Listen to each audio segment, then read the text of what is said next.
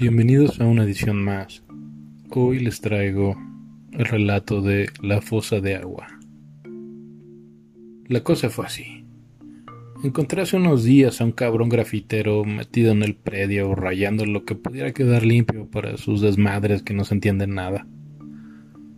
Al revisar el cabrón traía consigo un cuadernillo de notas. Llamaba la atención. Era rojo de ese estilo francés sin espiral. Mm, lo curioso de todo esto es que el cuadernillo lo había encontrado, o al menos eso dijo, en uno de los varios lugares en los que se metió a pintar. La tira se lo llevó, pero me quedé con el cuadernillo. Me dio curiosidad leer lo que tenía escrito.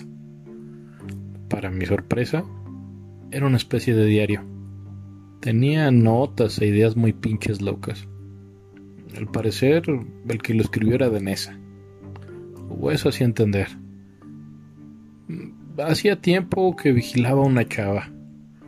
Las notas decían a manera de poemas cómo iba vestida, lo que pensaba de ella, las fantasías que le provocaban. Se podía leer que durante un tiempo la estuvo observando, hasta que un día el cabrón este se le acercó.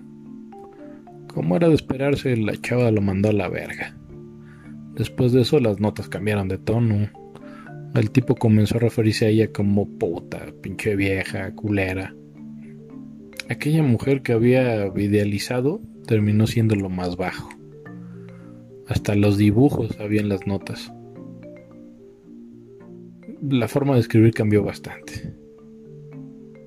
Sin embargo, el fulano este la seguía observando hasta que, en los términos que usó, me la cobré.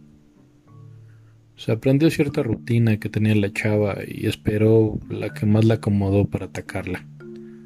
No dice que le hizo, pero se entiende que la mató el muy culero. Menciona que la echó a la fosa de agua. Una vez sucedida la tragedia, todavía el malnacido fue a la morgue a ver qué había pasado con ella.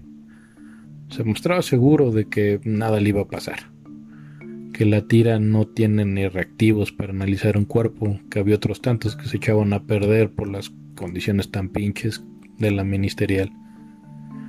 Lo que nunca encontré escrito fue el nombre de la muchacha. Tiempo después, platicando con otros compañeros, me dijeron que la fosa de agua es como algunos le dicen al río de los remedios. La neta no supe qué hacer con la libreta esa, y mejor la terminé quemando.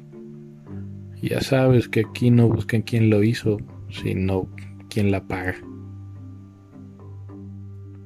Jonás, guardia de empresa particular. Crónicas ficticias de la Ciudad de México.